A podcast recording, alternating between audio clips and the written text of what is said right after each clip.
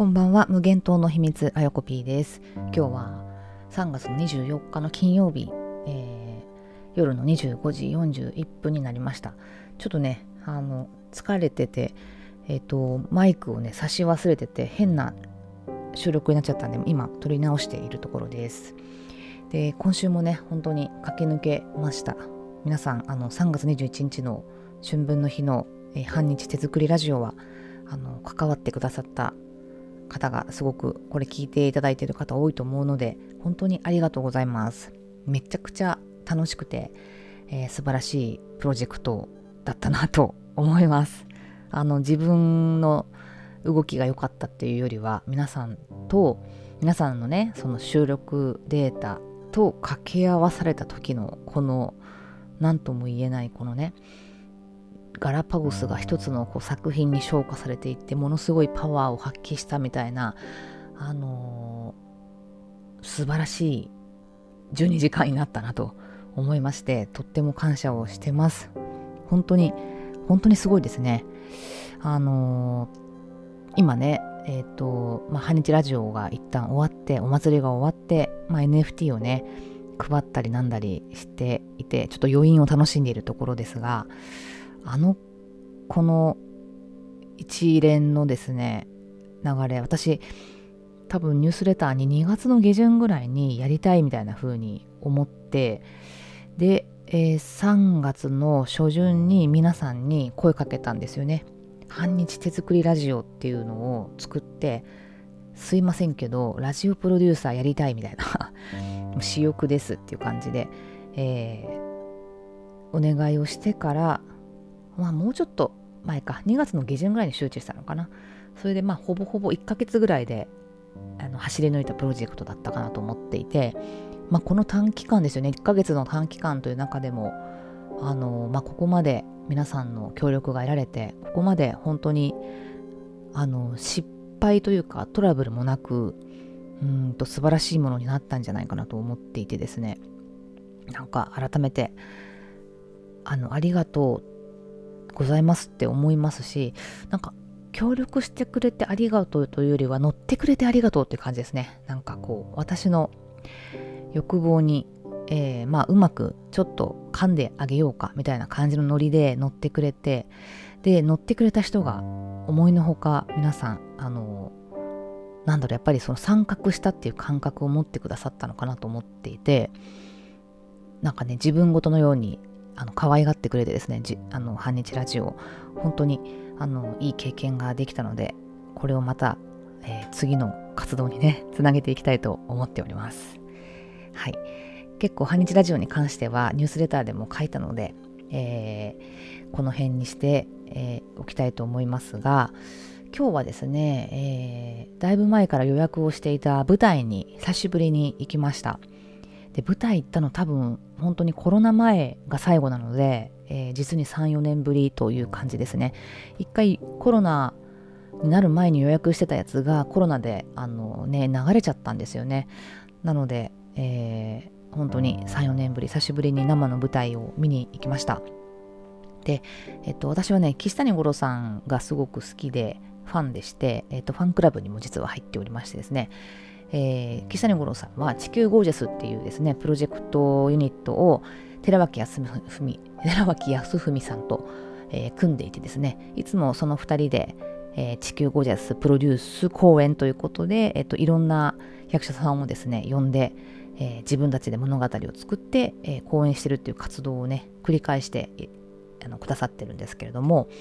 あの今回は岸谷さんが作ったんじゃなくてですね他の方がですね、えー、作った作品に岸谷さんが主演で出るということでですね、えー、喜びさんで行ってまいりました、えー、池袋のサンシャイン劇場に行ったんですけど久しぶりに久しぶりじゃないか。池袋って本当にね的って感じですね。大変。あのサンシャイン劇場までたどり着くまでが。あの駅がねまずどこにいるか自分がもうわからないですよね。あの本当あんなにちょっとダンジョン的な駅ってないんじゃないかって思いますねなんか東京駅とかは割と案内板が親切だったりえー、するので結構ね分かりやすいしちょっとあの天井が高いのでまあなんかねあの、まあ、迷ってもそんなに心的な負担はないんですけど池袋はなんかもうその JR の JR とか、まあ、いろんなその在来線の駅のですね、えー、構内が非常に狭苦しくて圧迫感があってですごく人も多いしあのー、もうねちょっとねほんと苦手なんですね池袋。ちょっと埼玉の方には悪いですけど。苦手っていうかちょっと嫌いな部類に入るんですけどね。でサンシャイン劇場も実は駅からすごく遠くて15分ぐらいかかるんでほんとねあのー、慣れてない身分で行くのは本当大変ですね。はい。というわけで本当に開園1秒前ぐらいに実は席についてなんか電車が遅れたりなんかしてですね、えー、そんな感じでバタバタ見たんですけど、えー、と何見に行ったかというとですね「歌うシャイロック」っていう、えー、タイトルの舞台です。で物語は、えー、実はシェイクスピアのですね「ベニスの商人」が原作になって原作っていうか、えー、とそれをですねあのそのまま持ってきているプラスえ、主役をですね変えて、え、設定してでかつ、え、関西弁と全編関西弁のシェイクスピアということで、えあったんですね。でベレンスの商人は、えー、一人のその商人ベレスのベレンスに住んでいる商人の、えまあ、お金商売でお金がなくなっちゃって船があの沈んじゃったりとかナンパしちゃったりとかして沈んじゃってお金がなくなってで、えー、一人のですね町に住んでいる氷菓子から、えー、まあ、お金を借りるっていうそういう設定の物語でその借りる人がですね主役なんですよ。アントーニオっていう人が主役なんですけど今回の歌うシャイロックはその借りたお金を借りる相手のその氷菓子のですねシャイロックっていう人まあえっと悪者ですね。悪役のシャイロックを主役にした物語ということで主役を変えるとねもともとベニスの商人っていうのは喜劇として描かれてるんですけども今回はそのシャイロックという悪役を主役にすることによってもう全然見え方が変わるっていう触れ込みでですね、えーえー、書かれてました。後から見たら、まあ、確かにねその、まあ、悲劇悲劇というかもちろんねもう笑いあり踊りあり歌あり涙ありみたいな感じなんで本当に悲劇というかもう喜怒哀楽全てが入っているっていう舞台だったのでね一概に悲劇とは言えないんですけど、まあ、基本的にそのシャイロックにフォーカスを当てる。シャイロックから見えるその人たちのうんといろんなね立場が違ったり信仰している宗教が違ったりあとはその人種が違うんですよね。シャイロックはユダヤ人っていうね、まあ、あの当時はその、えーと、ベニスの商人の中では嫌われている、えー、ユダヤ人というですね、えー、人たちと、えー、普通のそのキリスト教徒の人たちということでうーん、あ、人種じゃないか信仰してる宗教が違うのかっていうですね、まあ、そういう設定でいるんですけど、まあ、そういう、ね、悪役を主役にするんだけど、えー、前編がその関西弁で関西のおじさんおばさんのファッションで、えー、彩られていてですねなんかちょっと面白いのか苦しいのか悲しいのか本当になんかいろんな感情があの、混じりまくる。で場面もいろいろ本当にコロコロ変わってでシリアスな場面からも急にお笑いが入ってきたりとかして、えー、歌も踊りも素晴らしいしですね。まあ一流の役者さんが揃うと、まあ、こういう感じになるよなという感じですごくあの見応えのある、えー、3時間半ですね3時間半でしたであの、まあ、岸谷さんがね出てるから見に行ったって言ったんですけどあの行ったらですねあの突然マギーが出てきました。マギーさん知ってますかね皆さん。あの、おっさんの方のマギーさんですね。もう本人も最近、マギーです。おっさんの方のマギーですってあの自己紹介よくしてますけど、あの、まあ、脇役で有名で、脇役っていうか脇役で有名ってたら失礼ですかね俳優さんですけどあのたくさんの本当にあのドラマとか映画とかにも出て、えー、そのバイプレイヤーとして出ていてですねあの俳優さんであると同時にお笑いもできるという感じで、まあ、ジョビジョバっていうグループのリーダーだったりあと脚本なんかもね書いている本当にマルチなタレントを持っていらっしゃる方なんですけどすごくねあの好きなんですよ私マギーさんが。どこの作品で出会ったか忘れましたけどあの私ね結構ね主役の人もね素敵だなって思いますけど脇役にすごく注目することが多くて脇役の方って本当にやっぱり主役を食っちゃいけないしあの出演できるその時間数もね全然主役の方に比べたら少ないと思うのであの存在感をね大きくできないじゃないですかあんまり。でしちゃいけないっていうのもあるしなんだけどものすごく味のある演技をする方が多くてある意味存在感がものすごくあるんですよね。その脇役の方々って私が見る見る時にすごく存在感が大きくてあもうこの人たちがいないと主役もなんかね全然パッとしないんだろうなとか思うような作品もあるしあの引き立て役というよりはもう底上げしてくれるっていうかね主役の方々を底上げしてくれるっていうような役目もあるし本当にね魅力的な方も多いのであの脇役の方々大好きなんですよ。でちょっと前にちょっと前してもどんぐらいだもう10年ぐらい前かな。バイプレイヤーっていうねドラマがテレ東であってあの本当に脇役の役者さんだけで、えー、が主役のドラマがありました。で今はね亡き大杉蓮さん。本当に蓮さんも大好きですけど大杉蓮さんとか田口智郎さんとか、えー、三石健さんとかあと誰だっけな、えー、出てましたね、えー、6人ぐらい出てて。でその中にはマギーさん出てなかったですけどまあ同じような感じですよね。大体あそこら辺は。あの舞台もできるしあの何でもマルチにこなしてくれる。本当に何だろう。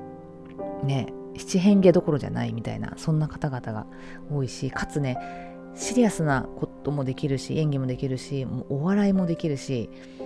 なんだろう本当に超悪いやつもできるしめちゃめちゃサイコパスみたいな役もできるし本当にすごい方々がたくさん日本にはねいらっしゃいますよね。で脇役の方にそういう方が多いです。どうしてもあの主役を張るような方ってねイケメンだったり背が高かったりえー、みんなが憧れるすごく人気のある最初からもうフォロワーがたくさんついているような人たちを、ね、どうしてもこう収入を上げないといけない視聴率を取らなきゃいけないみたいな制約があるからそういう人たちを主役に置かないといけないんだけど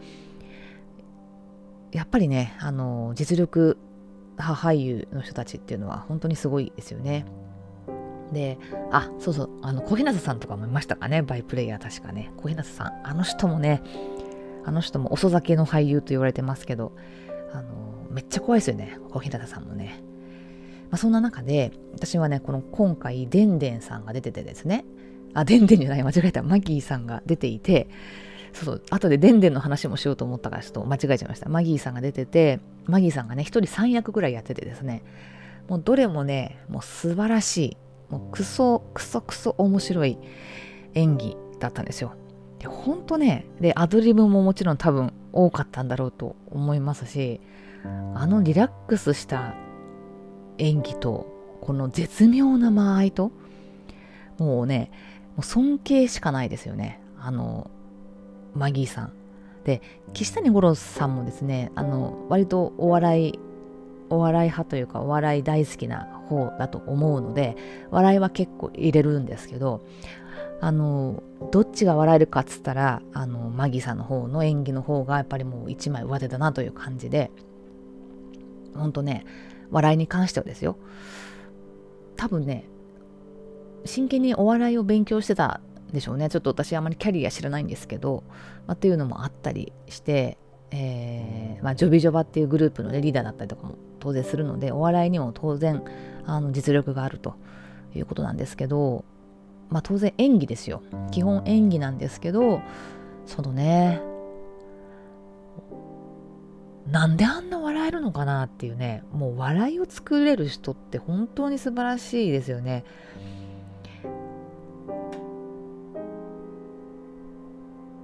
なんかね本当に尊敬するんですよお笑いができる人って。であのー、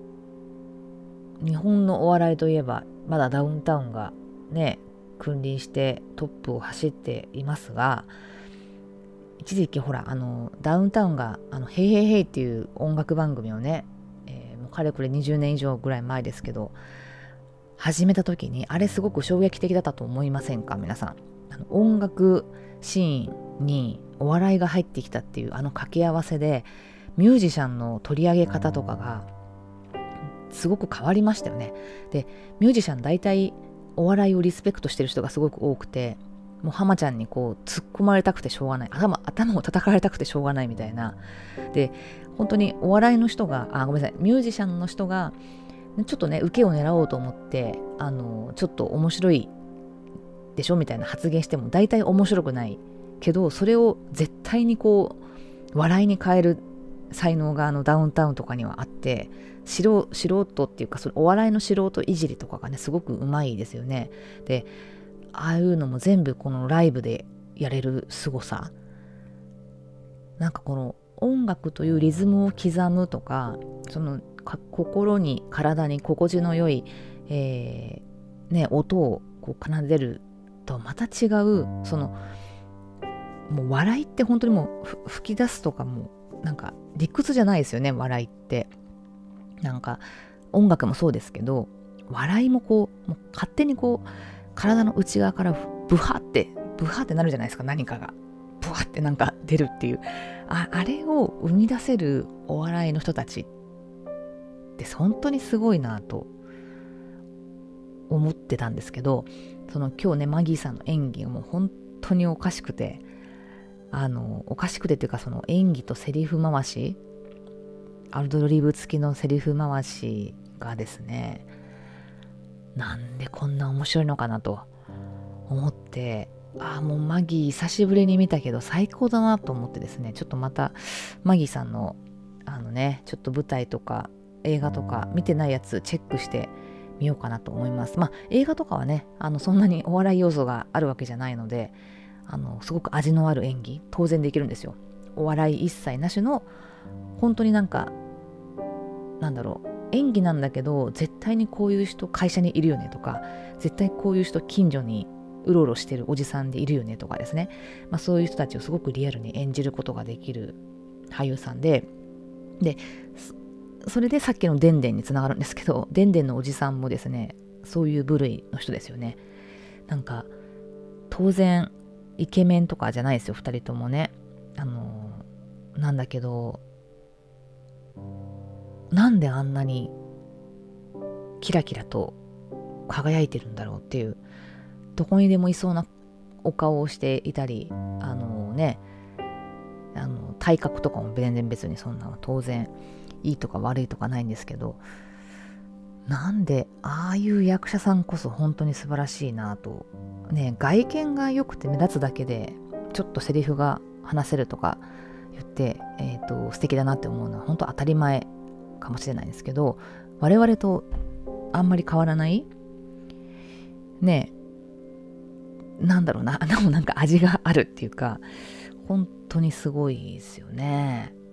どうしたらあんな風になれるのかなってねそのどうしたらなれるのかっていう方策がちっとも頭に浮かばないですよね。なんかイケメンイケ女になるには何かこうねいろいろ努力したりする方策ももちろん持って生まれたものがあるのであのね限界ありますけど、まあ、なんとなくねわかるんですけどなんだろう。ね一般に一般受けするような顔とかすごく美しいとか可愛いとかあの個性的とかねいろいろあると思うんですけどああいう脇役の人たちの魅力ってどっから作られてるんだろうなと思ってですね。もうすごく嫉妬を覚えますね。本当に。で、まあ、マギーでんでんあと、まあ、田口智郎あたりはすごく好きで、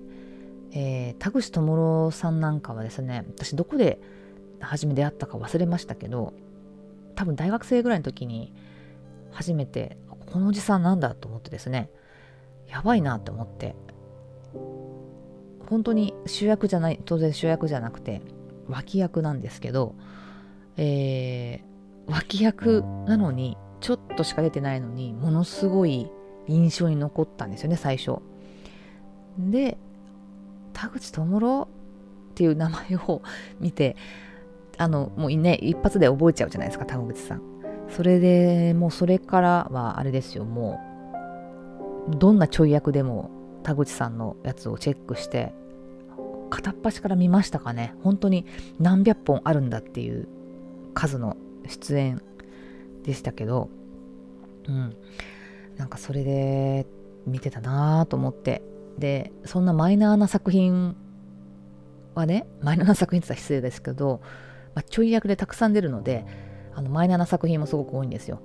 そういうのって近所のレンタルビデオ屋さんには置いてないからあの新宿とか渋谷の蔦屋ね当時蔦屋でビデオ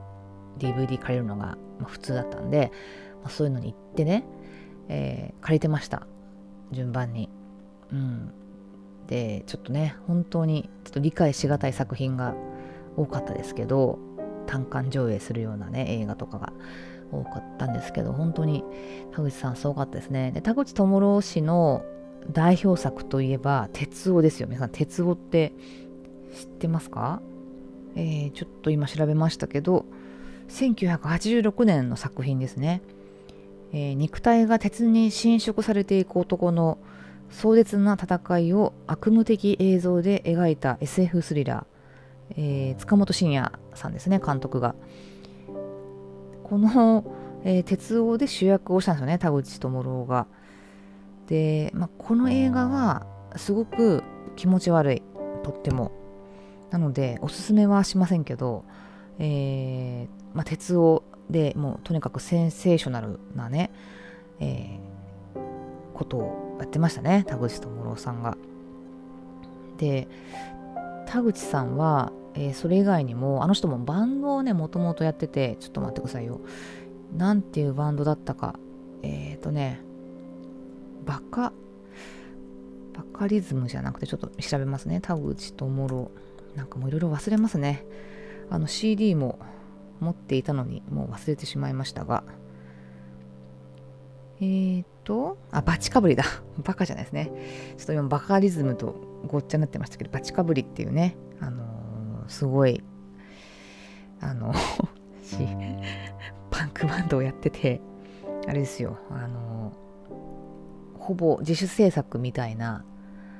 えー、レベルの CD を出しててですね。でそこにあれですねあの自分がこうジャケットに出てるんですけど陰部がね陰部がこう出てる。陰部も出陰部も映ってるのでそれを一枚一枚マジックで、えー、塗りつぶして、えー、発売したっていう本当に、えー、ちょっとねあのもうだいぶ言っちゃってる。本当に生き方もパンクなんですけど本当にこの人もしっとりした演技もできるしめちゃくちゃサイコパスな演技もできるしねえー、なんだろう。本当に味のある演技もできるしもう素晴らしい。本当に百面相というか百変化というか。であとプロジェクト X ね皆さんお好きな方もいたんじゃないかと思いますけど NHK のドキュメンタリーのプロジェクト X のナレーションとかでねかなり有名になりましたけどね、まあ、あの前からだいぶ行っちゃってましてですね、まあ、すごくあの不思議な方ですよ。で、えー、まあ、そういうね田口智さんとかマギーとかあとでんでんさんとかね。でんでんのおじさんも本当に味がありますから。でんでんさんとかうんとレンさんとかも好きだしなんかああいう笑いも本当に面白いし笑いの演技がね。舞台なんかでやらせた日には本当に面白いですよ。なんかもう作られた笑いじゃなくて作られた笑いっていうかななんだろう。そのシナリオ通りやってるんだけど他の人が同じセリフ言っても全然面白くない。全然面白くないってことないな。面白いんだけどこんなに爆笑は起こらないみたいなセリフ回し。笑いのことが分かってないとね多分できないでしょうしね。なんかねちょっとその今日は、まあ、歌うシャイロックを見に行ったんですけどね。その久しぶりにマギーさんを見て感動してその面白さに感動して、えー、そこから脇役の俳優さんのこととか思い出して本当になんかちょっと嫉妬というかですねどうやったらああいう笑いを作れるんだろうってすごく思います。で笑いを作る能力って本当に素晴らしいですよね。あのなんだろう普通の努力では成し得ないような努力がいるんだろうなって思いますし、まあ、もちろん才能もあると思いますけどあの人がねあの人の本当に心を心となんだろう胸と体全体をこう揺さぶるようなもう一瞬の一瞬ですよね笑う瞬間って。ああいうものを作り出すのって本当どうしたらいいんでしょうね。ねえ。なんかとっても羨ましいしなんかこうお仕事しててもやっぱり面白くするってすごく大事だから毎回毎回ねシリアスになんかやっててもやっぱりね人生楽しくないですからそのパフォーマンスを上げるためにもやっぱり何かしらね一個の打ち合わせでも一回ぐらい笑いたいですよね。本当。それが本当になんだろう愛想笑いじゃなくて本当になんかね吹き出しちゃうような笑いの瞬間があればなおいいしまあそういうのができなくてもねなんかこうせめて和ませるような何かねあの言葉が言えたらいいなとか思うしなんかねタイミングとか間とか内容とかいろんなものの総合力で笑えて種立ってるなと改めて思ってですね。まあ、というのも他の役者さんのねその多分これ笑った方がいいんだろうなっていうシーンがなかなか今日とかもなんかあんまりちょっと笑えないところとかもあったりとかして本人めちゃくちゃ一生懸命やってらっしゃるんだけどやっぱねマギーさんのもうほんと気の抜けた一言とかでも全然もう会場っていうかその見てる方のねもう全然反応も違うからなんだろうねあれはと思ってですね、えー、まあそんなことを思った一日でした。で、まあ、舞台見に行くとねいろんな気づきがあってこう役者さんのね本当に迫真の演技白熱のもう熱量のこもった演技のパワーにねをめちゃくちゃ浴びれるので、まあ、そういう意味でもすごくなんかねあの、まあ、疲れちゃうんですけど いろんな刺激を受けすぎて。だしでも本当に心も体も揺さぶられて、えー、なんか本当のその瞬間のね生のエネルギーをもらう機会ってまた映画とは違ってすごくいいなと思ったので舞台ねなかなか岸谷五郎つながりでしか私あんまり行けない行けてないんですけどちょっとねいろんなものをチェックしようかなと思いました。あんまりねチェックする習慣が舞台に関してはないので本当にちょっとね勘どころもないしこれ面白そうかどうかもねよくわからない感じなんですけどなんか面白そうなのがあったらちょっとね、あのー、行ってみようかな。ファンクラブ入ってないとね、どうしても、ファンクラブとかなんかそういう、なんか会員になってないと、いい席取れないからね、また引きで見るのも、またちょっと違った感じになると思いますけどね。えー、いいですね。生のライブ、生の舞台、えー、生の、今度ね、えっ、ー、と、あれですよ。